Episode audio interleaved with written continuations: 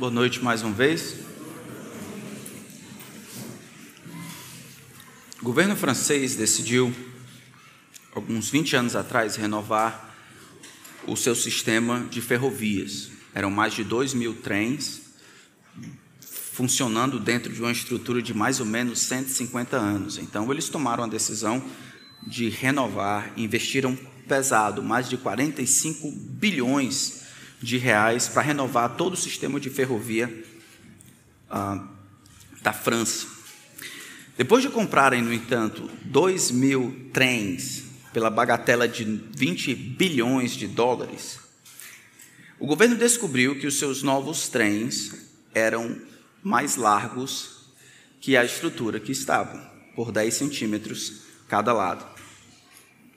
Mas não é a primeira vez que um erro de cálculo acaba trazendo prejuízo. Agora eles terão que investir mais 200 milhões de reais para corrigir o erro. Uma primeira forma de fazer o serviço e evitar que tivessem problemas de, de medição seguras era fe ter feito uma maquete, uma forma, um modelo no primeiro trem, no primeiro sistema, para ter certeza que eles estavam funcionando direitinho um dentro do outro. A ausência dessa forma, a ausência dessa maquete, desse protótipo, fez com que eles incorressem num erro fatal que ainda hoje custa aos cofres públicos milhões de euros. Se a falta de medição correta, a falta de uma forma e um protótipo causa problemas e tem repercussões na vida física e normal, o que diremos a respeito das realidades espirituais? Se a ausência de um cálculo, de um protótipo que nos dirija e nos diga as coisas que de fato são, como devem ser, um formato que funcione como modelo para tudo que se segue, se houver um erro em coisas sérias como a identidade de Deus, a natureza de Deus, quem Deus é, isso com certeza trará implicações eternas e o prejuízo com certeza será maior. O tema de discipulado é um tema sim. Definir o que é um discípulo tem sido complicado por causa da pós-modernidade ou da modernidade tardia. Encontrar um modelo que possa abalizar todos os outros discípulos que seguiriam por, por quase mais de dois mil anos tem sido um dos grandes problemas. Jesus e os requerimentos que ele coloca não são requerimentos que são condicionados aos momentos históricos. Não existe o Jesus dos anos 70, não existe o Jesus dos anos 80, o Jesus dos anos 90, o Jesus da calça apertada, o Jesus. Da... Não existe esse tipo de Jesus. Jesus é o mesmo Jesus e ele permanece como Jesus, o Jesus da Sagrada Escritura. E da mesma forma, ele cria um formato, uma forma, um modelo, um protótipo para os discípulos que iriam surgir a partir dos seus discípulos. O texto que nós vamos estudar nessa noite fala sobre esta forma do discipulado. Está em Lucas capítulo 5. No início do ministério do Senhor Jesus, Jesus Cristo, quando ele chama para si os seus primeiros discípulos. Aqui Jesus estabelece um paradigma de discipulado, atitudes, custos, demandas, ideias que deveriam ser replicadas por outros discípulos no decorrer da história. Não se pode ser discípulo de Jesus a, maneira como você deseja. Os discípulos de Jesus estão enrijecidos num formato rígido estabelecido por Jesus.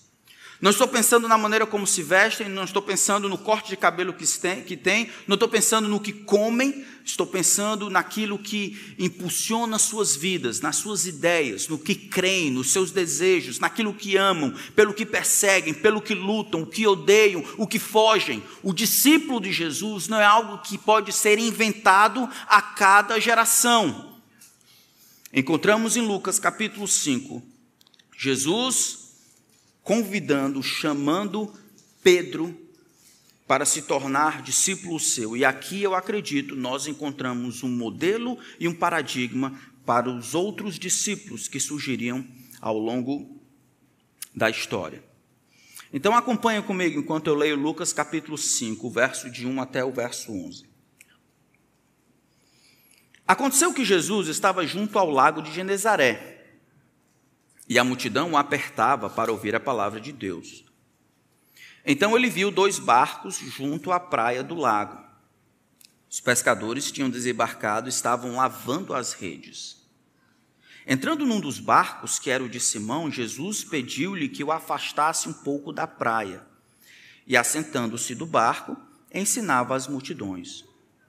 Quando acabou de falar, Jesus disse a Simão: Leve o barco para o lugar mais fundo do lago e então lance as redes de vocês para pescar. Em resposta, Simão disse: Mestre, havendo trabalhado toda a noite, nada apanhamos.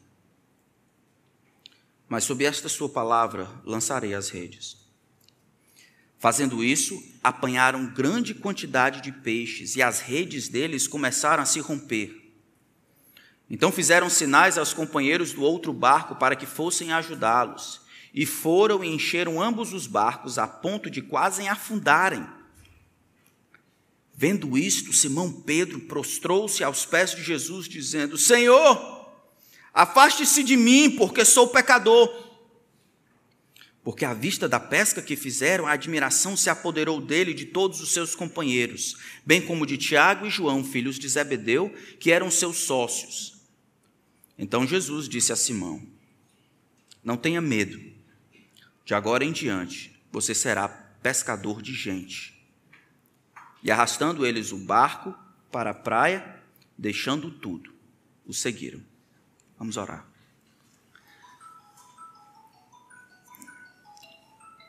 Senhor, a tua palavra aberta diante de nós. Existem coisas que nós vemos e outras que nós não conseguimos ver que lutarão nos próximos minutos para atrapalhar o culto ao Senhor e a adoração que deve ser dada ao Senhor. Eu imploro a Ti, Espírito, o Senhor inspirou o livro sagrado. Seja o nosso professor nessa noite. Ajuda-nos a compreender as implicações do discipulado para a nossa própria vida. Senhor, nos ajude a vermos Cristo, o Senhor e mestre de tudo que existe, o dono de todas as coisas, nos convidando a caminhar com Ele. Eu peço que ao final desse tempo o Senhor receba a glória que merece, que o Senhor não nos permita fugir do que a tua palavra tem a dizer, que o Senhor nos ensine uma vez mais quem nós somos em Cristo. O Senhor nos convença e nos corrija e nos constranja. Em nome de Cristo nós oramos. Amém. Então, quais são as coisas apresentadas aqui que deveriam ser replicadas por outros discípulos? Se nós voltarmos um pouco, vamos ver que no início do Evangelho de Lucas, do versículo 1 até o versículo 4 do capítulo 1, Lucas vai dizer que um dos propósitos em escrever este Evangelho foi ajudar um jovem discípulo, talvez um novo convertido, importante chamado Teófilo. Ele reconhece que outras pessoas haviam escritos, haviam escrito coisas a respeito de Jesus, mas ele resolve fazer um tratado por ordem, descrevendo quem era Jesus, para que Teófilo pudesse ter certeza das coisas como elas de fato eram. Acho que essa é uma das razões pelas quais Lucas escreve a conversão ou a conversão de Pedro de pescador para pescador de homens. Para tentar ajudar, talvez, Teófilo na sua nova fé sobre os requerimentos que se, quer, que se pretende com o discípulo, sobre os desejos de um discípulo, sobre as características de um verdadeiro discípulo. Talvez Teófilo estivesse perguntando como é que surgiu o cristianismo e como é que essa, esse pessoal que pescador tão simples alcançou as partes mais longínquas do Império Romano. Como é que as coisas se tornaram como são agora? Esse cristianismo, essa, essa religião, esse caminho a respeito de Jesus tomando proporções globais. Como é que surgiram os primeiros discípulos? Quem são eles? Eram pessoas qualificadas, capacitadas? Que tipo de gente era esse pessoal? Como é que Jesus convidou essas pessoas? Lucas, então, ao colocar isso aqui, é o único evangelho que coloca, acho que está colocando ou oferecendo uma forma, um modelo, um protótipo de todos os discípulos, requerendo determinadas qualidades, atenções, explicando que determinadas características deveriam ser encontradas em todos os discípulos por toda a história. Em outras palavras, o que nós vamos falar e encontramos na vida de Pedro deve ser encontrado na sua vida como discípulo de Jesus. Deve ser encontrado na minha vida como discípulo de Jesus. Os versículos primeiros nos ajudam a entender o que é está acontecendo. Jesus está realizando o seu ministério chamado na Galileia, ali, acima do Mar Morto. Ele está no lago chamado de Genezaré, ou lago da Galiléia, chamado Mar da Galiléia, que não era mesmo um mar, era só um lago gigantesco, e Genezaré era um outro nome da esse Mar da Galiléia. O texto diz que as multidões estavam apertando ele para ouvir a palavra. A ideia é que as pessoas não queriam perder nenhuma palavra sequer, estavam atentas. Então você imagina ele está na praia, os discípulos ou a multidão está aglomerada ao redor dele, todo mundo tentando ver qual seria a próxima palavra, o final da, o final da parábola, vendo como é que se concluiria aquele ensinamento. As multidões querem estar mais perto, enquanto Jesus vai se afastando até que os pés deles tocam a água. Jesus então percebe que algumas pessoas estão na praia, os seus barcos estão lá. A descrição do que acontece em seguida é importante. Enquanto as pessoas empurram porque querem ouvir a palavra de Deus, de Jesus, para a água, ele vê dois barcos junto à praia do lago. Eles tinham acabado de desembarcar e lavavam as redes. Eles tinham terminado o serviço, haviam trabalhado a noite inteira, que a gente vai ver, eles estavam finalizando as atividades. Jesus faz sinal, entra no barco, se senta, se afasta um pouco, e ele, enquanto prega a multidão, ele tem uma tarefa para pedir a Pedro. Jesus pediu-lhe que o afastasse um pouco da praia. Quando ele termina de falar, as multidões, Jesus pede para que Pedro vá para um lugar mais longe, mais fundo do lago e lance as redes para você pescar. Aqui Pedro vai ter, eu acho, lutar contra dois problemas. Jesus ele era carpinteiro, não era pescador. Imagine que o Pedro, Pedro e os outros, eles são pescadores, eles aprenderam a fazer isso, era o que eles, que eles faziam um dia inteiro, todos os dias, nesse caso que ele está, tinha trabalhado a madrugada inteira, porque lançar as redes era melhor fazer durante a noite do que durante o dia. O pedido de Pedro, de Jesus para Pedro, ou a ordem de Jesus para que ele vá um pouco mais distante e lance as redes para pescar, teria encontrado dois problemas. O primeiro problema era o problema da lógica. Obviamente, pescar de rede durante o dia não é a melhor maneira de se fazer.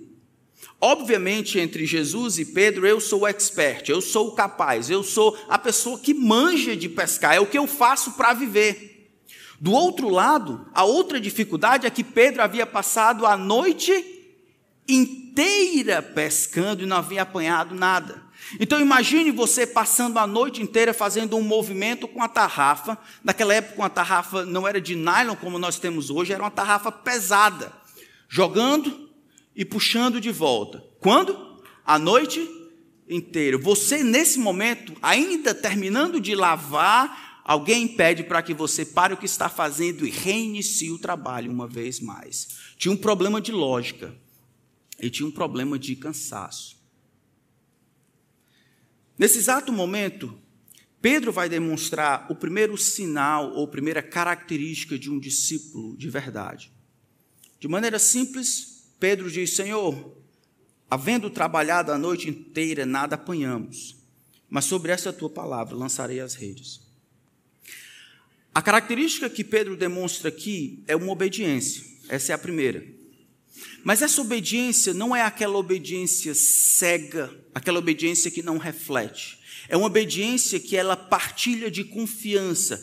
É uma obediência que ela obedece por causa daquele que está mandando. É uma obediência que compreende as várias questões ilógicas, talvez, do mandamento, mas a despeito do que poderia ser ilógico nessa ordem, resolve fazer o que Deus manda, ou que Jesus manda, porque é Ele que está mandando. Interessante que aqui não é a primeira vez que Pedro encontra com Jesus. Mateus capítulo 4 já, já disse que Pedro tinha estado com Jesus, já tinha até decidido seguir Jesus, mas não, pelo que nós vemos aqui, não tinha decidido seguir Jesus completamente. Ele estava, era um discípulo de, de, de meio, meio período. Sabe como é que é? Aquele discípulo de meio período. Não era oito horas, era um discípulo de meio período. Estava trabalhando, pescando e talvez seguisse Jesus. Mateus capítulo 4 vai dizer isso. Mas se você virar a página de Lucas capítulo 4, é provável que, que Pedro ele está sabendo do que está acontecendo ali na região da Galiléia, que é a sua região.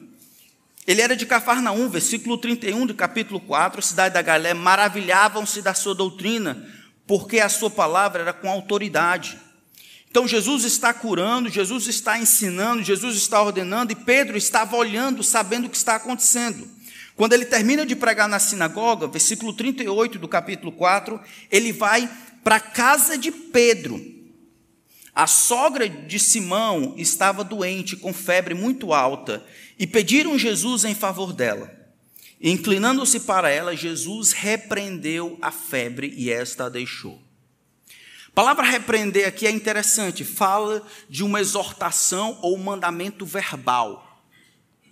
É como se Jesus depois de ser indagado a respeito da, da dificuldade ou da febre, da doença da sogra de Simão, ele se abaixasse, pegasse, inclinasse para ela e dissesse: saia dela, ou pare de ter febre, ou deixe-a.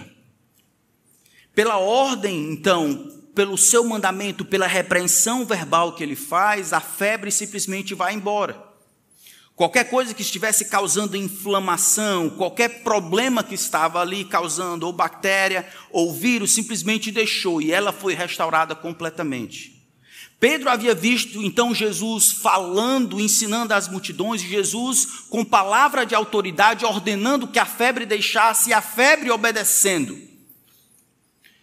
É com base nisso que Pedro escuta o que Jesus requer dele eu quero que você vá um pouco mais para lá, que você lance as redes e pesque.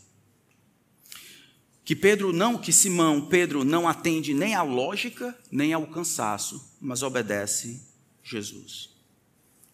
A autoridade que Jesus carrega em si, a confiança que Simão tem em Jesus, faz com que ele obedeça Jesus.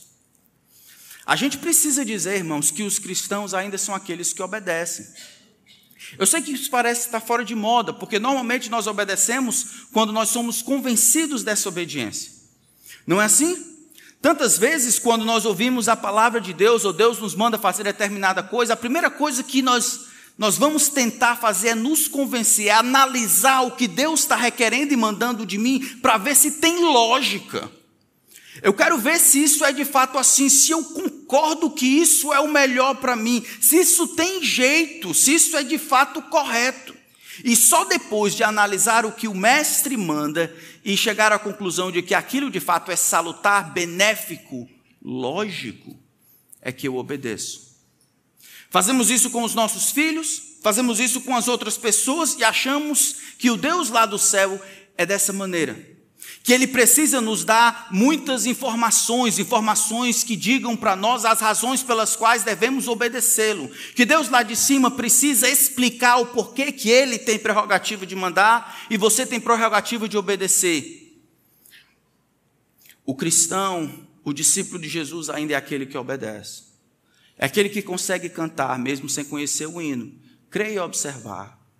Tudo quanto ordenar. O fiel obedece ao que Cristo mandar. Ainda é assim. Então, quando você escutar a palavra de Deus e Deus mandar você fazer alguma coisa, o mais importante não é se é lógico, mas se aquilo está claro nas Escrituras. Então, não importa se você acha que o governo vai pegar o dinheiro dos seus impostos e usar de uma maneira corrupta, não importa se os políticos vão ser corruptos com os tributos que você deve fazer. Dai a César o que é de César. Não, não, não é, não é a sua alçada determinar se aquilo é lógico ou correto. A sua responsabilidade é obedecer aquilo que Deus diz. Não importa se o seu marido ou a sua esposa não é o melhor cônjuge do mundo. Não importa se ele não teme ao Senhor, se ele não ama ao Senhor e não reconhece o esforço que você faz para amá-lo. A responsabilidade diante de Deus é que você, esposa, ganhe o seu marido em silêncio. E você, marido, ame e se sacrifique por sua esposa. Não importa se você não tem um pai que é o próprio João Batista, Isaías e o arcanjo Miguel.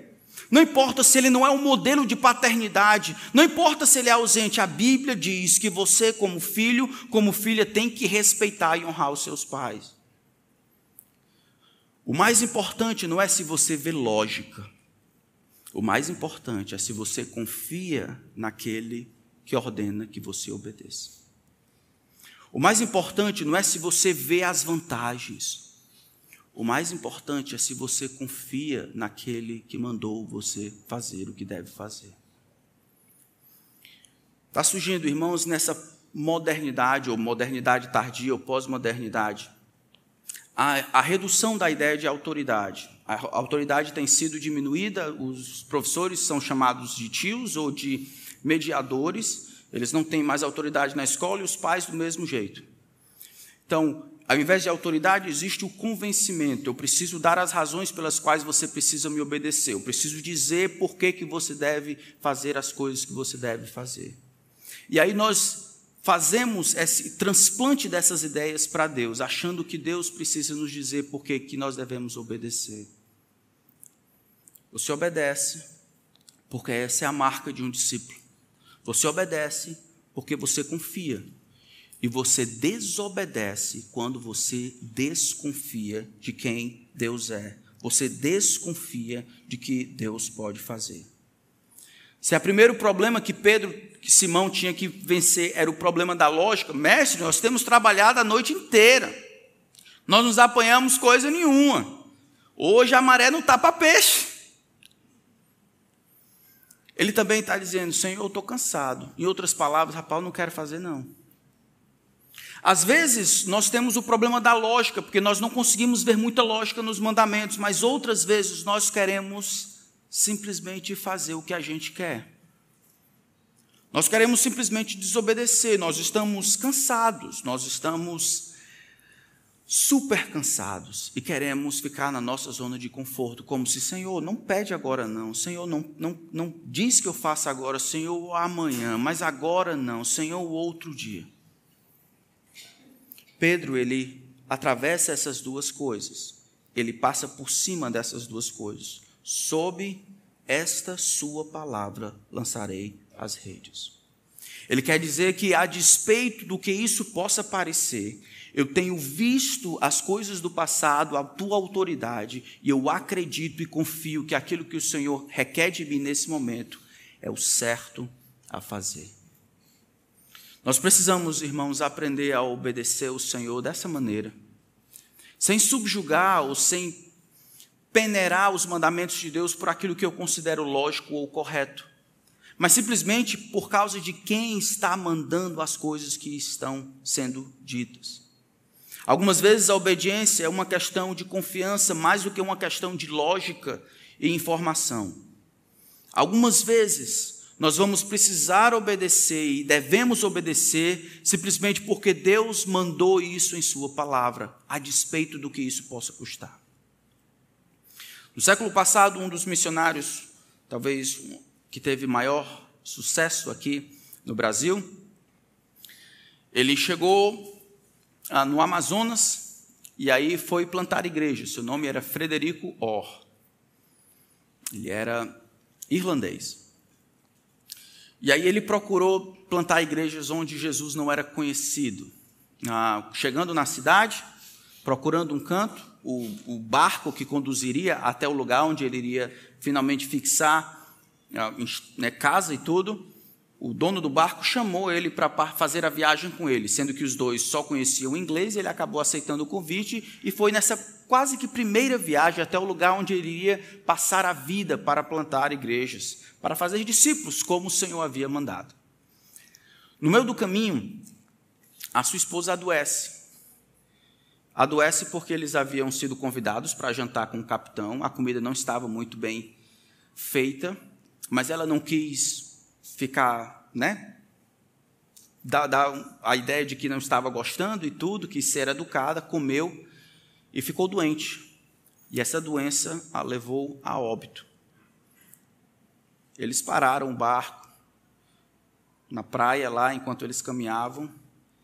Ele enterrou a sua esposa. Não tinha internet, não tinha como comunicar para ninguém, não tinha, não tinha celular, não tinha nada, ninguém sabia. Então ele volta para o barco e, em profundo pesar, sem saber o que Deus estava fazendo, achando que estava obedecendo ao Senhor e sem ter muitas respostas, ele abre a Bíblia em João e lê um texto que salta dos olhos. O que eu faço agora? Vocês não sabem, vocês vão entender depois. O que eu faço agora vocês não entendem. Era Jesus dizendo aos seus discípulos que ele estava fazendo determinada coisa com eles e eles não entenderiam até o momento subsequente. Aquele versículo então foi claro para o seu Frederico, como foi chamado comumente. O homem continua sua caminhada.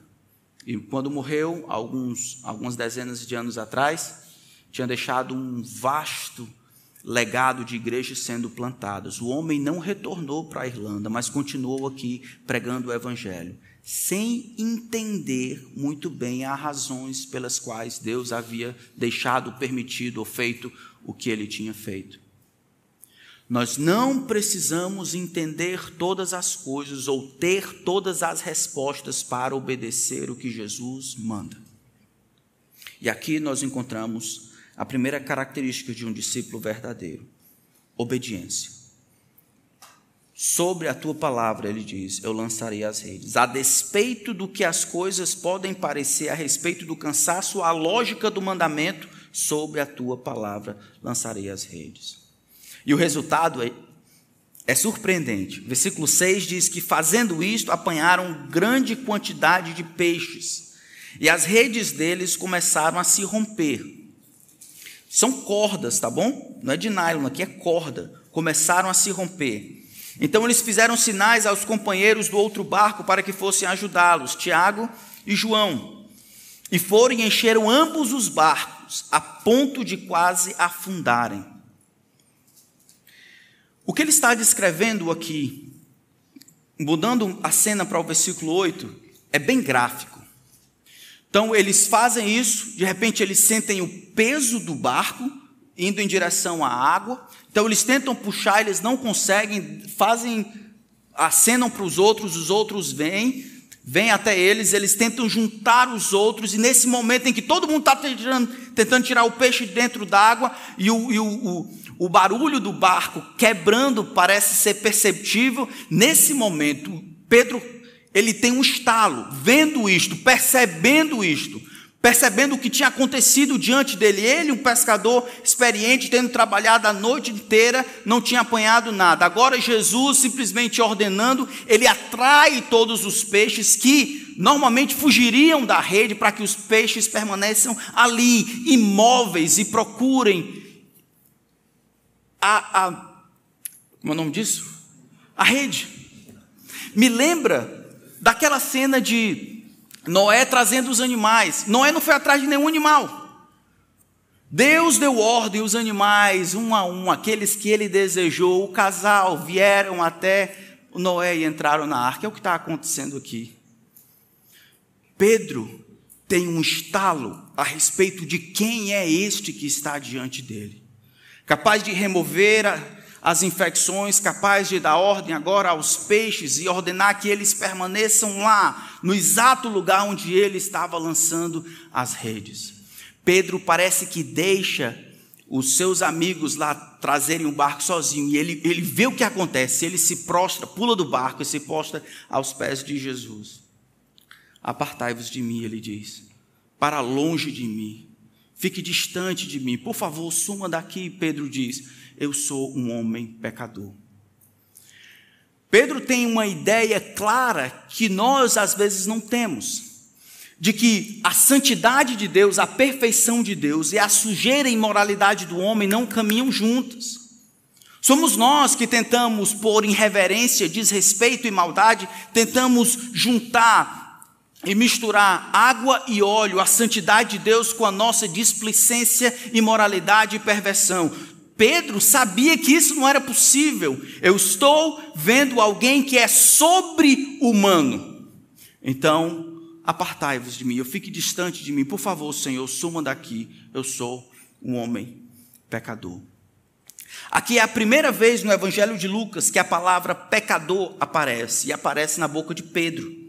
Versículo 8: Simão Pedro prostrou-se aos pés de Jesus, dizendo: Senhor, mestre, Afaste-se de mim, eu sou um homem pecador.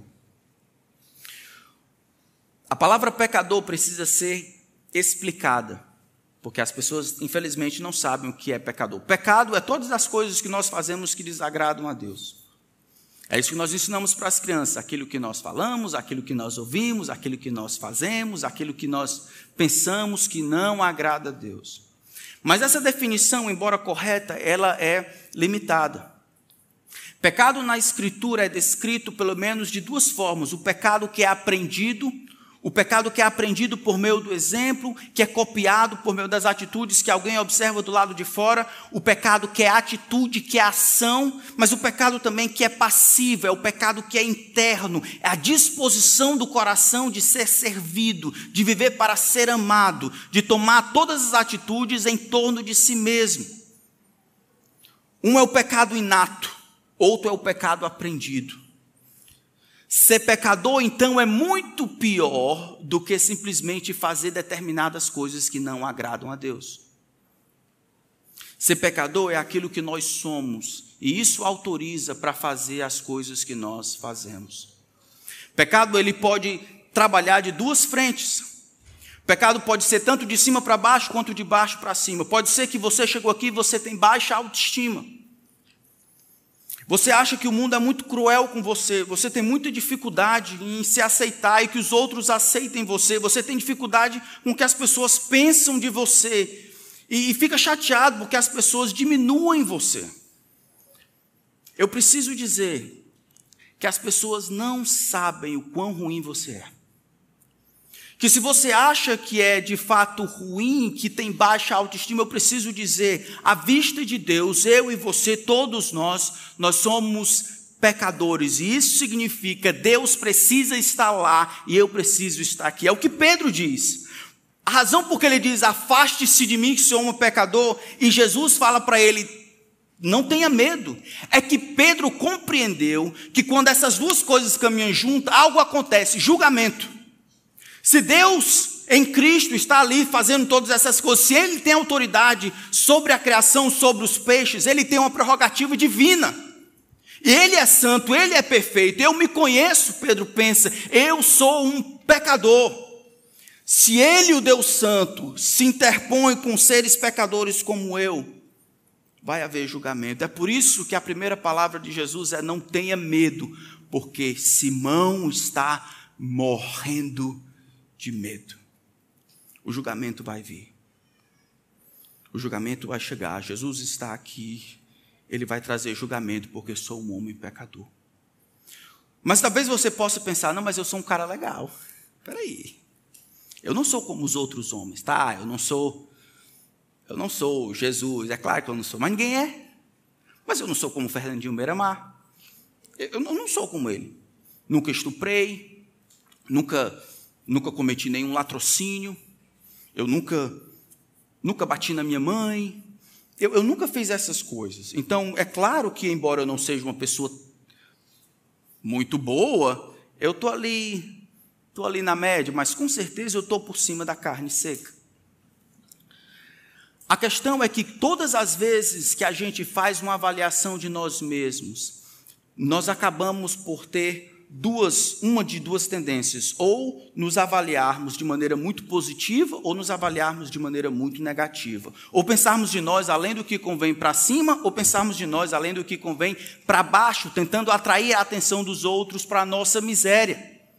Pedro demonstra aqui não somente obediência, mas humildade. Humildade nesse sentido é pensar de si de maneira correta, é ter clareza e tranquilidade para dizer quem eu sou, é compreender quem eu sou da perspectiva de Deus, é pegar o referente certo, que é Deus, e a perspectiva que Deus tem de quem eu sou é a verdade. Se você está aqui você se acha bom, é porque você se avalia com quem é pior do que você. Se você está aqui e se acha muito ruim, é porque se você avalia tantas vezes com alguém que você acha que é melhor do que você. O referente para que a sua percepção de si mesmo seja correta precisa ser Deus. Sabe por que, que você não sabe muito bem a respeito de você? Sabe por que, que você não se conhece tão bem? Porque a única maneira de nos conhecermos bem é conhecendo quem nós somos por meio das lentes de Deus. Há 40 anos atrás, aquele telescópio Hubble, que nos dá imagens lindas a respeito do espaço, hoje, na, no, na, no, tempo em que foi lançado, não, não, não fazia tão bem, as imagens estavam borradas. Descobriram por causa da, da curvatura da lente, ela não estava certa, por 2,5 microns. Isso quer dizer 50 vezes menos a espessura de um fio de cabelo. Os cientistas ajeitaram e agora as imagens estavam perfeitas, cristalinas e claras. Da mesma forma, a única maneira de ter uma imagem clara de você é utilizando as lentes da santidade, da clareza e da perfeição de Deus. Você quer saber quão ruim, quão pecador você é, isso só será possível utilizando as lentes da perfeição e da clareza da beleza de Deus. Quem não conhece muito a respeito de Deus não vai conhecer muito a respeito de si mesmo, é simples assim. Quer conhecer a si mesmo? Não procure dentro de você, você não é um bom professor e você se engana. Procure usar as lentes certas, quem Deus é e quem Ele afirma que você é. Você tem uma visão correta a respeito de si? Você se acha um pecador, como todos os outros? Você se acha um pecador porque você faz ou comete pecado? Ou você se acha um pecador porque é isso que você é de verdade? Se acha um pecador a tal ponto de que você compreende que merece o juízo de Deus, se acha um pecador a tal ponto que isso lhe impede de dormir, sabendo que o juízo é certo. Oh, meus irmãos, um discípulo de Jesus precisa ter uma compreensão clara de quem ele é. E se nós não compreendermos assim, nós vamos fracassar no nosso discipulado. Não é incomum que hoje em dia as pessoas acham que são discípulos de Jesus Cristo, mas vivem de maneira imoral. Elas querem fazer o que querem fazer. Não sabem muito a respeito de Deus. E assim não sabem muito a respeito de si mesmo. A humildade que Pedro apresenta aqui, que Simão apresenta aqui, é uma humildade de pensar de si o que é correto a seu respeito. Ouça o que Deus diz a respeito da sua condição. Todos nós, Isaías 64, 6, todos nós somos como um imundo, e todas as nossas justiças com, são como o trapo da imundícia. Todos nós murchamos como a folha, as nossas iniquidades nos arrastam como um vento. Romanos capítulo 3 vai dizer: Como está escrito, não há um justo, nenhum sequer. Não há quem entenda, não há quem busque a Deus, todos se extraviaram e juntamente a uma se fizeram inúteis, não há quem faça o bem, não há nenhum sequer. A boca eles a têm cheio de maldição e amargura. Veneno de víbora está nos seus, nos seus lábios. Seus pés são velozes para derramar sangue. Porque todos pecaram e carecem da glória de Deus. Não existe nenhuma outra forma de você se tornar discípulo de Jesus, senão, primeiramente, reconhecendo isso reconhecendo quem você é, não pensando tanto nos seus direitos, mas pensando nos seus deveres. Se comparando com Jesus e vendo as coisas que faltam em você para bater aquilo que ele requer, uma igualdade com ele. A menos que você se compare com Jesus, você sempre será muito melhor do que você acha que é, ou do que você de fato é. É vendo em Jesus, pelo prisma de Jesus, que você se verá como de fato é um pecador perdido que precisa de Deus. É isso que você é? Se é isso que você é, por que tanta luta para admitir isso? Por que tanta dificuldade quando os outros falam dos seus pecados? Por que quando as pessoas falam dos seus pecados, dos seus pecados, ajudando você, por que você usa de direito para que as pessoas não falem a respeito dos seus pecados, quando eu e você sabemos que você é pecador? A, a, dificuldade em tratar os nossos pecados e a reconhecer os nossos pecados, tentando se usurpar de um direito para que esses pecados não sejam tratados, esconde aquela dificuldade orgulhosa. Nós não gostamos do fato de que somos pecadores. Mas a menos que você acredite e viva como um pecador, isso é, você se coloque como mendigo diante de Deus, você não poderá ter salvação. A próxima cena do nosso texto aqui é constrangedor. Nós acabamos de ver Pedro reconhecendo que ele é um pecador. Ele reconhece que Deus é santo, Jesus é santo e ele é pecador. Reconhece que existe diferença entre dois. Reconhece que a condenação é certa, o julgamento é certo. Ele vê essas duas coisas, ele reconhece isso. O que vocês esperariam de Jesus? O que vem na frente é algo impressionante. Jesus não condena Pedro. Jesus diz para ele: não tenha medo. De agora em diante você será pescador de gente. A confissão que Pedro, que Simão faz da sua pecaminosidade, da sua inabilidade de caminhar com Deus, providencia para Jesus uma possibilidade, uma oportunidade de perdoá-lo, transformá-lo e utilizá-lo para o futuro. Não reconhecer que você é um pecador que precisa de Cristo é uma armadilha para que você mantenha-se inútil, o mesmo é somente reconhecendo os seus pecados, reconhecendo a sua necessidade de perdão. É você se aproximando diante de Deus como um pecador. É somente aí que o perdão pode surgir. É somente aí que a bênção de Deus virá sobre você no sentido de perdão, de transformação e de utilização.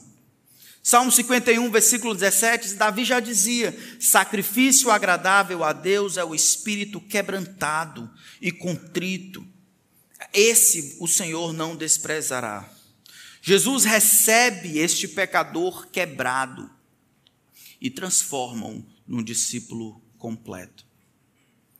O nome disso aqui, talvez Pedro não sabia, mas o nome disso aqui é graça. É a habilidade sobrenatural de Deus de ver um homem quebrado e fazê-lo inteiro, ver um homem quebrantado na sua compreensão, na sua percepção do seu pecado. E ao invés de destruí-lo e esmagá-lo, como era ele por merecimento, é abraçá-lo, transformá-lo, perdoá-lo e utilizá-lo. Ignorar, irmão, o seu pecado vai colocar você no lugar em que Deus não pode ir para pegá-lo. Quem cobre as transgressões, Deus diz, jamais prospera. É quem confessa e deixa que alcança misericórdia. Se confessarmos os nossos pecados, Ele é fiel e justo para nos perdoar os pecados e nos purificar de toda injustiça. Mas com os nossos pecados, amando os nossos pecados, vivendo os nossos pecados, sem confessar os nossos pecados, não há mudança e transformação. Então, se nós vemos a obediência do discípulo, nós vemos a humildade do discípulo, aqui nós vemos a rendição do discípulo. Isso aqui acontece na vida de Pedro e o transforma completamente. Já disse para vocês que nos textos anteriores, Pedro tinha estado com Jesus, ouvindo, vendo os milagres e tudo, mas era um discípulo aí de meio período. Aqui no final do versículo 11, Pedro se torna um discípulo de tempo integral. E arrastando eles os barcos para a praia, deixando tudo, o seguiram.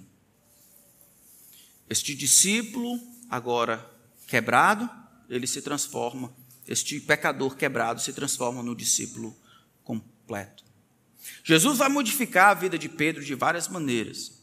Vai modificar a ocupação dele, vai modificar o propósito de vida dele, vai acrescentar utilidade para ele. O fato é que Jesus vai modificar alguma coisa na vida de Pedro. Simão não pode permanecer a mesma pessoa, não pode simplesmente acrescentar algo a respeito de Jesus. Aqui, conversão ou discipulado ou pertencer a Jesus é como uma mudança de motor. Digamos que você tem um Corsa, e aí Deus ou alguém trans, pega, transplanta um, um motor de um avião no Corsa vai ter que mudar alguma coisa. Sistema de arrefecimento, alguns dutos. O problema é que algumas pessoas desejam ser discípulos de Jesus, não querem modificar absolutamente nada. Querem acrescentar alguma coisa no final de semana. Mas é, isso é o máximo que podem fazer. Talvez decorar alguns versículos aqui e outro acolá, sem muitas restrições. Aqui, Pedro é modificado completamente. A partir desse momento, Pedro tem um mestre para agradar e tem uma missão a cumprir. Venha e eu farei de você um pescador de homens. Meus irmãos, nós precisamos lembrar disso. Deus não quer que você simplesmente fique correndo com a vida toda atarefada, cheia de coisa, quando coisas simples e atividades como essa de alcançar pessoas com o evangelho você não faz. Não é o tanto de atividades que você faz, mas se você está sendo efetivo, se essa questão que é tão simples de pescar homens, de trazer outras pessoas, de discipular as nações, como vemos em Mateus 28, se isso não está acontecendo, o que você está fazendo?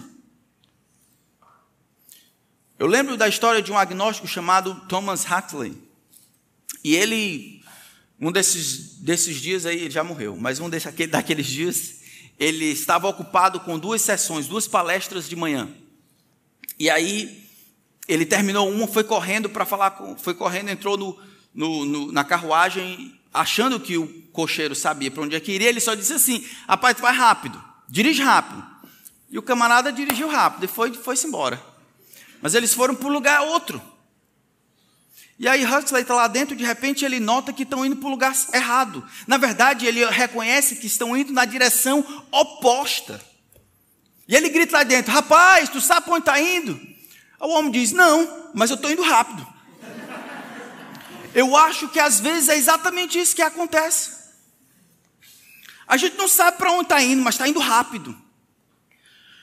A conversão, ou esse chamado de Pedro, ela engloba não somente um aspecto da vida, mas o todo. É a remoção de um coração e a colocação de outro. É um motor de uma outra coisa que está sendo colocada ali e vai exigir para que o sistema funcione que modifique as outras coisas.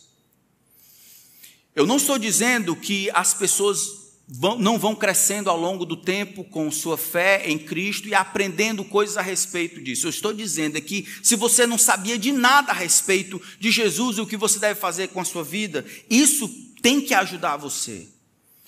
Segundo Coríntios vai dizer que todos nós recebemos o ministério da reconciliação.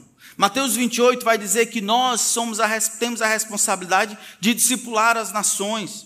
O Senhor pescou você, salvou você. 1 Pedro capítulo 2, para que você testifique, mostre as virtudes daquele que chamou você das trevas para a sua maravilhosa luz. É para isso que ele fez de você sacerdócio real, nação santa, povo de propriedade exclusiva de Deus. Não é para que você simplesmente se beneficie das bênçãos, diga, cante os louvores, tenha determinadas coisas. É para que você faça o mesmo com os outros. Ele não salvou você para ir para simplesmente você ficar passivo e dormente, achando que é viável viver anos sem compartilhar o Evangelho com outros. E essa é a razão de tanta inatividade. Os cristãos, eles não compreenderam a questão de rendição inata ao discipulado de Jesus. Não, não existe mais o conceito de rendição concessões, E exceções são a norma hoje em dia. Quantas pessoas você falou de Jesus essa semana? Tá, essa semana foi difícil, eu sei. Me diga esse mês. Eu sei, teve o Covid, difícil. Me diga no último semestre. Eu sei, teve a questão da calamidade, tudo fechado, né? Os, tá. No último ano, quantas pessoas você pescou para Cristo? Isso aqui é só para Pedro.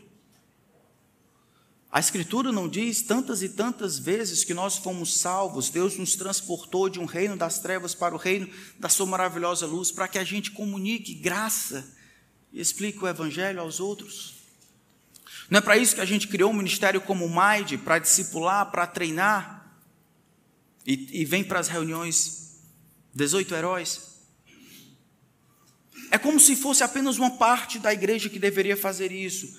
Jesus inclui no chamado para pertencer a Ele, o chamado para viver em função dele.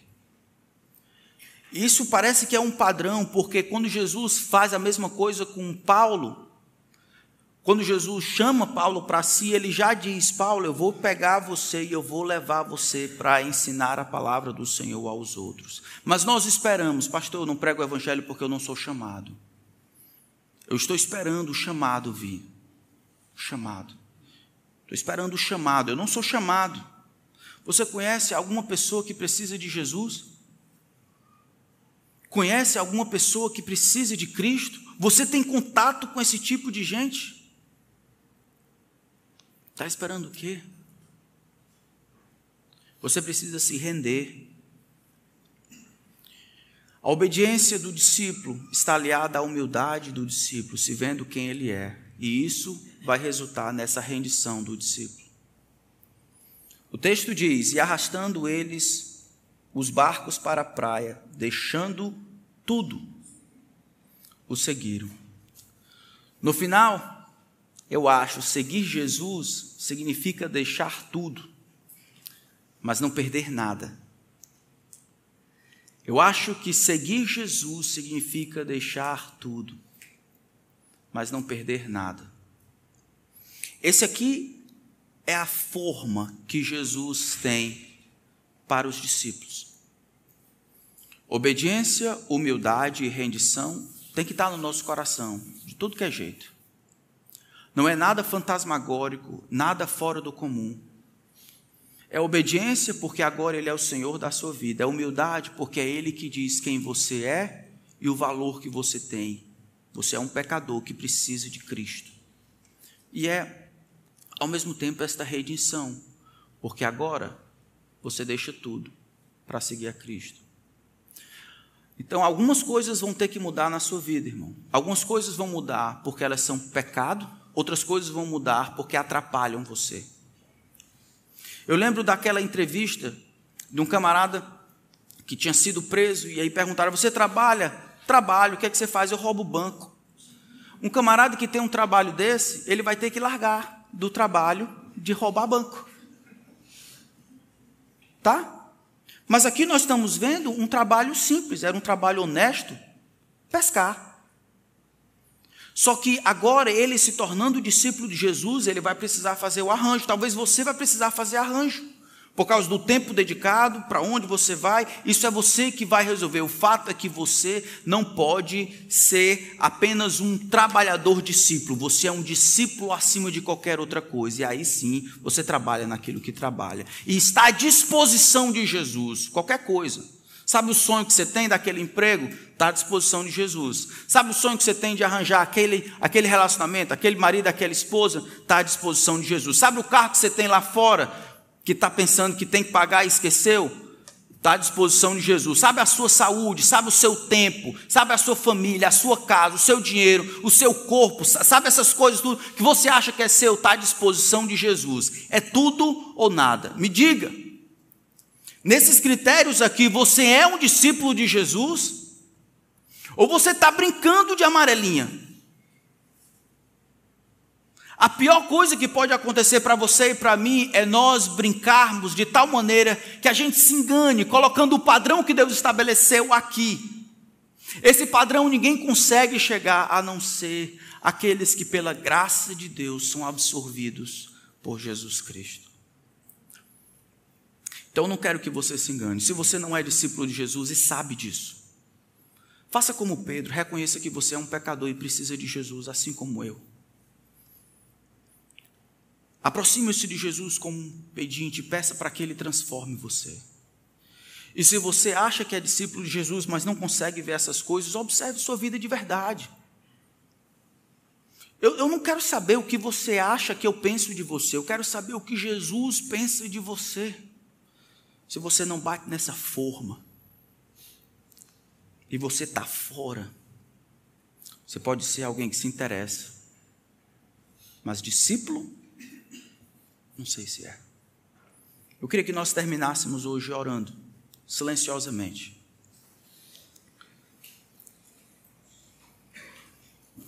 Enquanto nós oramos silenciosamente, eu queria que você avaliasse o seu coração.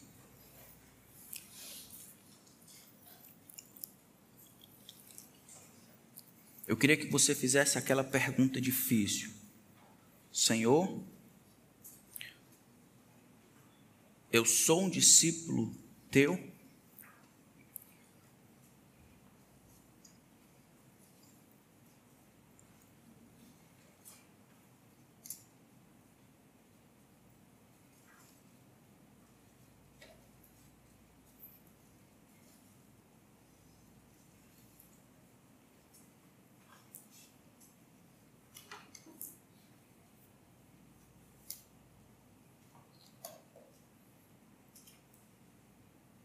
E deixe que o Espírito Santo responda isso no seu coração. Se você tem recebido convicção do Senhor de que você ainda não pertence a Cristo, que por causa dos pecados que você comete, dos seus pecados, você merece ser julgado culpado. Eu peço que você clame por misericórdia, como Simão. Que você reconheça que não merece o perdão de Cristo, mas precisa desesperadamente dele. Que você reconheça as suas limitações para salvar a si mesmo, mas reconheça a sua necessidade de ser salvo.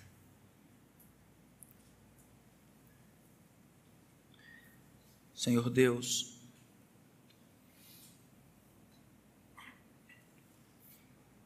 nós temos a tendência de achar que o tempo muda tudo.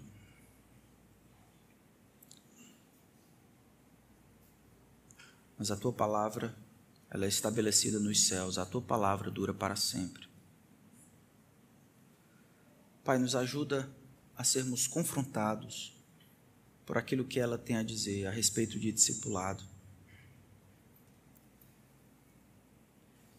Obrigado porque Simão encontrou tudo o que ele precisava: um mestre para agradar e uma missão a cumprir. Obrigado pela lembrança de que ele morreu cumprindo essa missão. Todos nós, Senhor, assim como ele, recebemos de Ti a graça que é não somente pertencer a Ti, mas servir ao Senhor. Eu peço que ajude os meus irmãos, aqueles dentre nós, Senhor, que sabem tão pouco a respeito de Ti, não se admiram com Jesus, não pasmam com a Sua beleza, pureza, grandeza, perfeição.